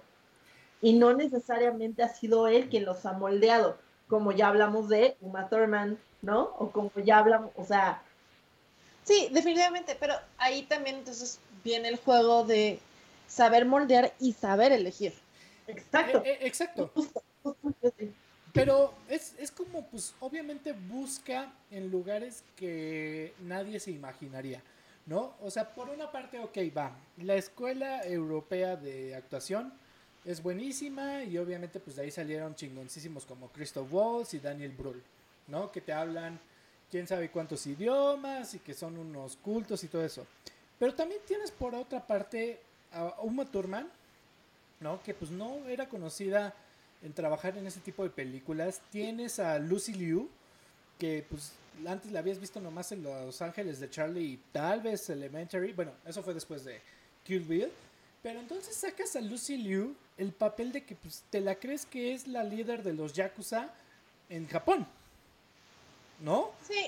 O incluso a Jamie Foxx, donde lo habíamos visto o con papeles de comedia bastante estúpidos o lo habíamos visto como Ray Charles y con Django logra meter un punto intermedio muy interesante. No, bueno, además creo que también con Brad Pitt, Brad Pitt creo yo que igual, o sea, es muy bueno el actor, no te mentí, o sea, sabe hacerlo, pero antes, antes también, más bien que él rompe el, el estereotipo de que como Brad Pitt solo era guapo y de buen cuerpo, pues solo podría ser el galanazo, ¿no? Y entonces, no, lo pones como un hijo de puta americano en Bastardo sin Gloria, eh, o como lo pones como un matón en, este en Once Upon a Time in Hollywood, ¿no? Entonces, ahí fue donde rompió el paradigma y dice también Brad Pitt, o sea, órale, pues también este me puede haber otros papeles. ¿No? Sí, que es lo que yo decía, o sea, ha, sido muy asertivo en los últimos años en sus castings, ¿no? También ahí está este... O Kurt Russell, ¿no? O sea, Kurt Russell que tienes este actor como muy heroico, muy... Ya lo habías visto en Tron. En Tron. Ya lo habías visto en un par de papeles, pero pues no te lo imaginabas así. No, y que era también el guapetón, ¿no? Que también era muy carita linda, muy muy pulcro como tipo Kevin Bacon y todo eso, y de repente lo pones como el mayor hijo de puta en Dead Proof o lo pones en un The Hateful Eight, ¿no? Entonces... ¿Sabes qué? Yo, creo que lo podríamos resumir a que Quentin Tarantino es uno de estos directores que se, o sea, que divirtiéndose haciendo lo que hace, siendo director, experimentando lo que sea, se sienta, yo, yo me lo imagino así, güey, yo siento que el güey se sienta y dice como, a ver qué más podemos hacer con este güey, ¿no? O sea, como de, vamos a ver qué le podemos dar a fulanito, a ver qué podemos, a ver qué puede hacer con el ah, bueno, papel, a ver cómo, cómo tirar, ¿sabes? Lo siento con esa capacidad panorámica mental de ver cómo puede hacer que, que ese diamante que a lo mejor ya está formado, te estoy hablando de estos dos ejemplos como Brad Pitt o como Leonardo DiCaprio, tenga dos facetas más, tres facetas más, ¿entiendes? O sea, ¿qué, más, ¿cómo más podemos hacerlo enigmático? Claro, ¿no? Eh, definitivamente, o sea, y es lo que te digo, o sea, por eso te digo, tal vez no, no pueda sacar un mejor actor de Nicolas Cage, no pueda sacar un mejor actor de Robert De Niro, no sé, pero sabe dónde escoger y sabe que de todos lados ha escogido buenos actores, actores poco reconocidos, actores emblemáticos que bueno, igual también, o sea, Samuel L. Jackson no tendría la carrera que hoy tiene sin Quentin Tarantino y sin poder decir Bad Motherfucker, ¿no? ¿Cuántas veces? O sea, entonces eh, es algo de que destacar de, Quentin. Ahora, por último, pues bueno, sabemos que Quentin eh, puede llegar a ser una persona muy icónica en el buen sentido y en el mal sentido. Eh, hemos visto que si lo agarras este, en sus malos días, te puede mentar la madre y bien feo. ¿No? Es complicado. Es complicado, ¿no? O sea, eh, dejen al, genio trabajar. Sin embargo, pues bueno, bien lo ha dicho y bien lo ha remarcado. Él solo se va a dedicar a 10 películas. 10 películas en las cuales eh, la, la, décima realmente el, pues ya, ya está con todo, ¿no? O sea, ya tiene sus 10 películas, ya se casó, ya recientemente nació su hijo, pues ya, él ya directamente va al retiro, ¿no? Y, claro que es una pena, ¿no? Porque, o sea, bien nos encantaría conocerlo, pero bueno, creo que es bueno mencionarlo porque pues igual también él reconoce que también pues es una carrera, ¿no? Entonces todo tiene un principio y un fin y hay que saber cuándo acaba lo tuyo, ¿no? Sí, cuándo retirarse. Y creo que es algo que, volviendo un poquito a, nuestro, a nuestro especial anterior, le ha faltado, por ejemplo, a Steven Spielberg, que tal vez ya no es tan buen director, pero sigue siendo muy buen productor. Y este Tarantino quiere retirarse en el pico de su carrera. ¿Mm? Antes de empezar un declive, decir, yo voy a hacer 10 y las voy a hacer mientras sé que las puedo hacer bien, porque el hombre es un perfeccionista y no quiere hacer nada que no sea perfecto a su punto de vista. Sí, sí, definitivamente. Hermoso.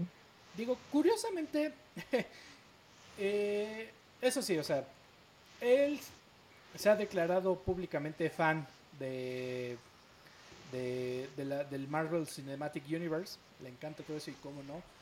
Y fue chistoso porque, bueno, como dato curioso, pues eh, ustedes ubican esta serie de Star Trek, ¿no? Eh, Spock, el Capitán Kirk y todo eso. Eh, pues bueno, fue muy rumoreado que, bueno, también a él le gustaban este tipo de series. Y en algún momento se podríamos hablar de un Tarantino cut de una película de Star Trek. Y fue muy muy sonado el hecho de que justamente realizó un guion. Realizó un guion con de Star Trek. Y es curioso porque pues igual también, aunque sí es de lo que le gustaría y lo que podría hacer, pues obviamente no relacionas a Quentin con Star Trek. O no relacionas a Star Trek con lo sangriento, con lo no lineal y lo bizarro, ¿no? Pero bueno, a este punto llegó de que se, eh, existe el guion, él declara que existe el guion, está terminado. Eh, también gente del medio como lo es Simon Pegg, ¿no? Este actor que pues también es como super y super nerd.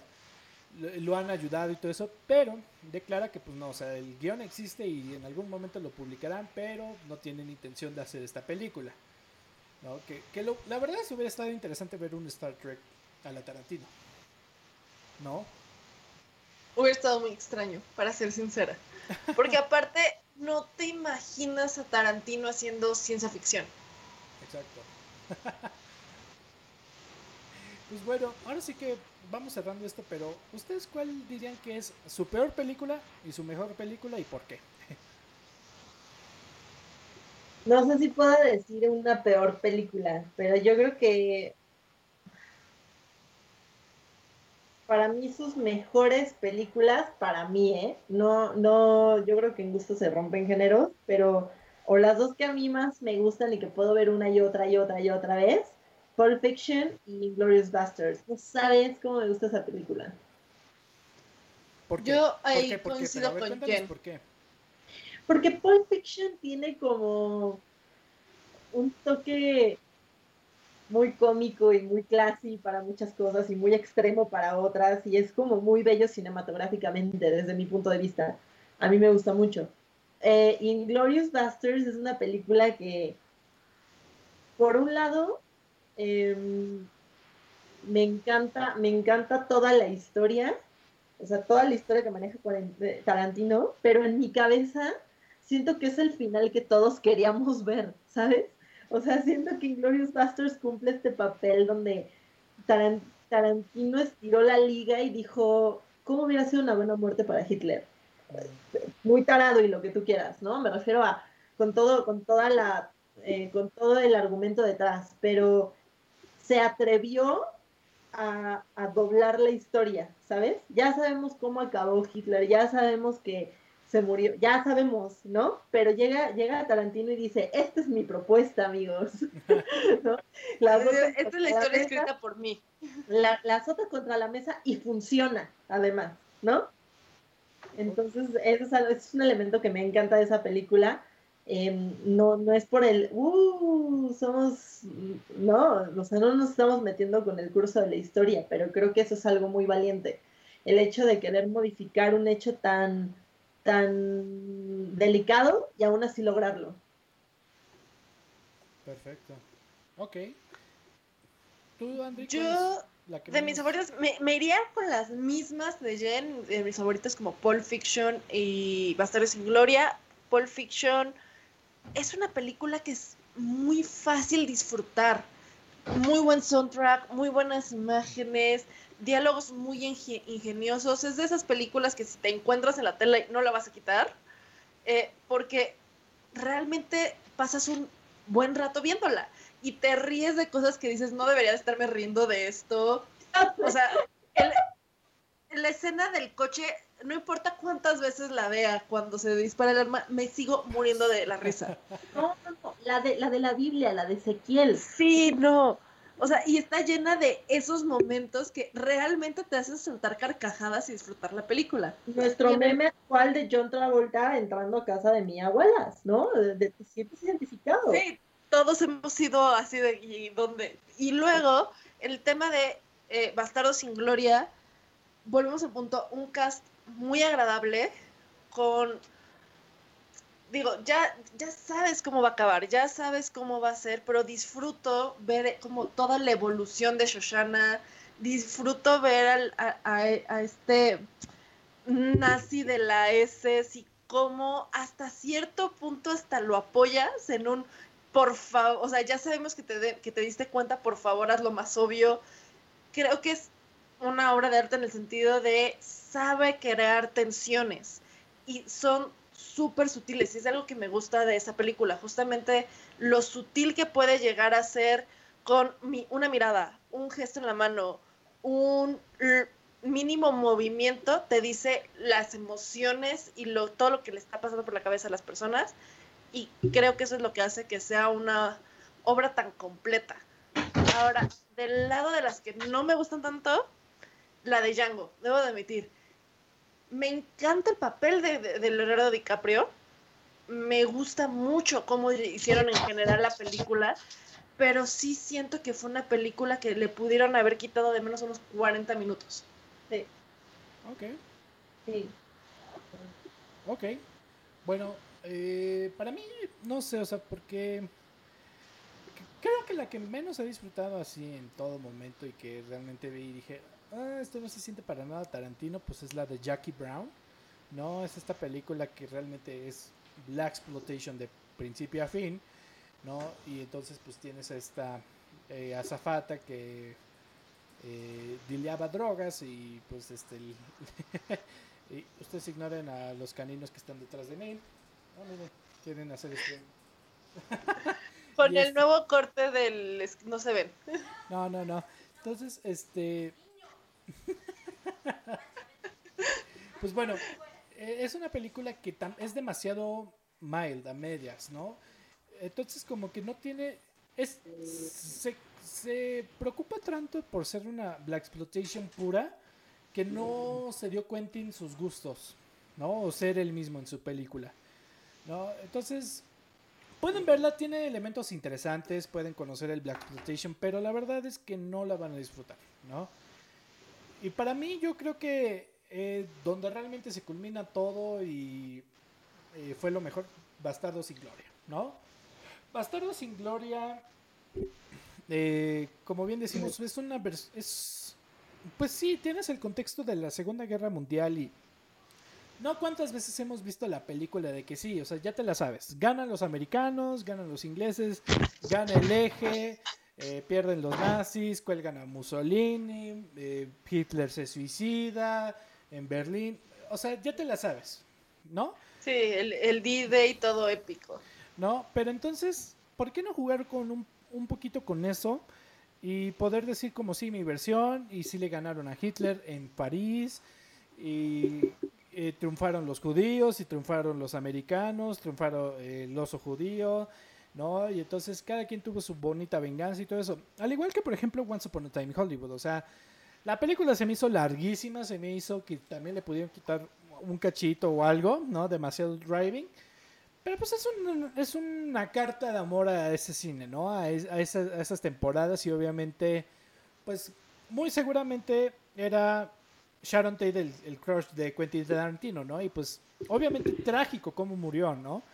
Y entonces, eh, pues de repente dices, no, pues este hubiera sido el final que me hubiera encantado para Sharon Tate, ¿no? O sea, pudo haber muerto de otra cosa, pero, pero que no hubiera muerto a manos de la familia de Charles Manson, ¿no? Y entonces, pues obviamente das un cambio, un giro muy chiquito que obviamente, pues sí, toda la, la película pues te explica, eh, obviamente pues es eh, la historia de obviamente del personaje de Leonardo DiCaprio y de Brad Pitt, ¿no? De esta amistad que se termina por el western spaghetti y aquí y allá. Pero entonces, pues sí, ¿no? Al final pues es este como, pues un fa- fanfiction, pero un excelente fanfiction, ¿no? Y que de repente eh, dices, bueno, esto me hubiera gustado para el final de Sharon Tate, ¿no? Y que la familia de Manson, que pues eran unos locos idiotas, pues les hubiera tocado su merecido, ¿no? Y no Claro. hubieran lastimado a nadie y ya, ¿no?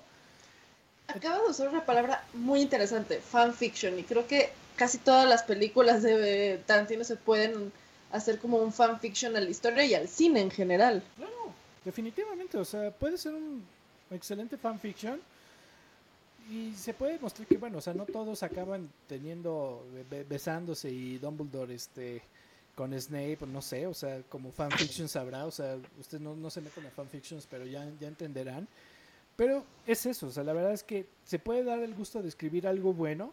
No todos tienen el gusto de escribir algo que digan, oye, qué padre te quedó. Pero el que lo puede hacer, pues dices, ok, wow, te quedó bien la historia y sabes cómo contar una muy buena historia y con un excelente diálogo.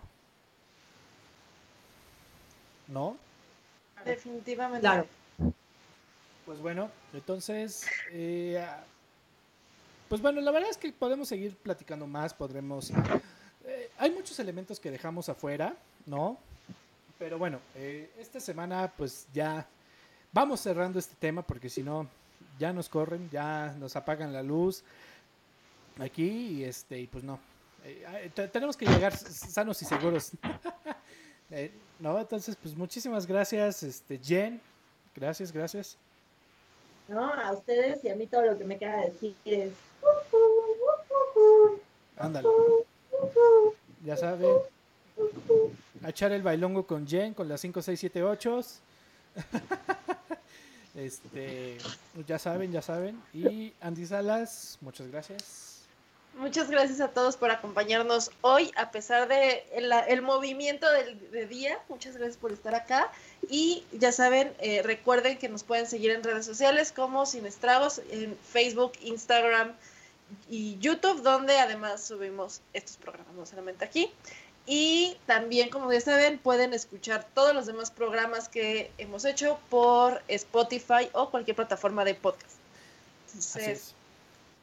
Nos estamos poniendo al corriente. Tuvimos unos temas con las grabaciones de los podcasts, pero eh, quiero pensar que porque no hubo comentarios ya se arregló. Entonces, pues ya quedó listo, ya quedó bonito. Entonces, este, nos pondremos en corriente con los podcasts que no están subidos. Y pues este, pues nada, gente, pues muchísimas gracias. Este, ya saben, cuéntenos cuál es su película favorita de Quentin Tarantino. ¿Les gusta, no les gusta, lo odian? Demasiada sangre, eh, visible, no visible. Cuéntenos todo y pues bueno, esto ha sido Sin Estragos en otro jueves de cine, jueves al 2 por 1 o ese era de las pizzas, ya, no, ya ni me acuerdo. Entonces, este, pues bueno gente, nosotros somos Sin Estragos y como siempre les deseamos que su semana esté llena de cine Y malteados de. Y lo que ustedes hayan escuchado. Hasta la próxima.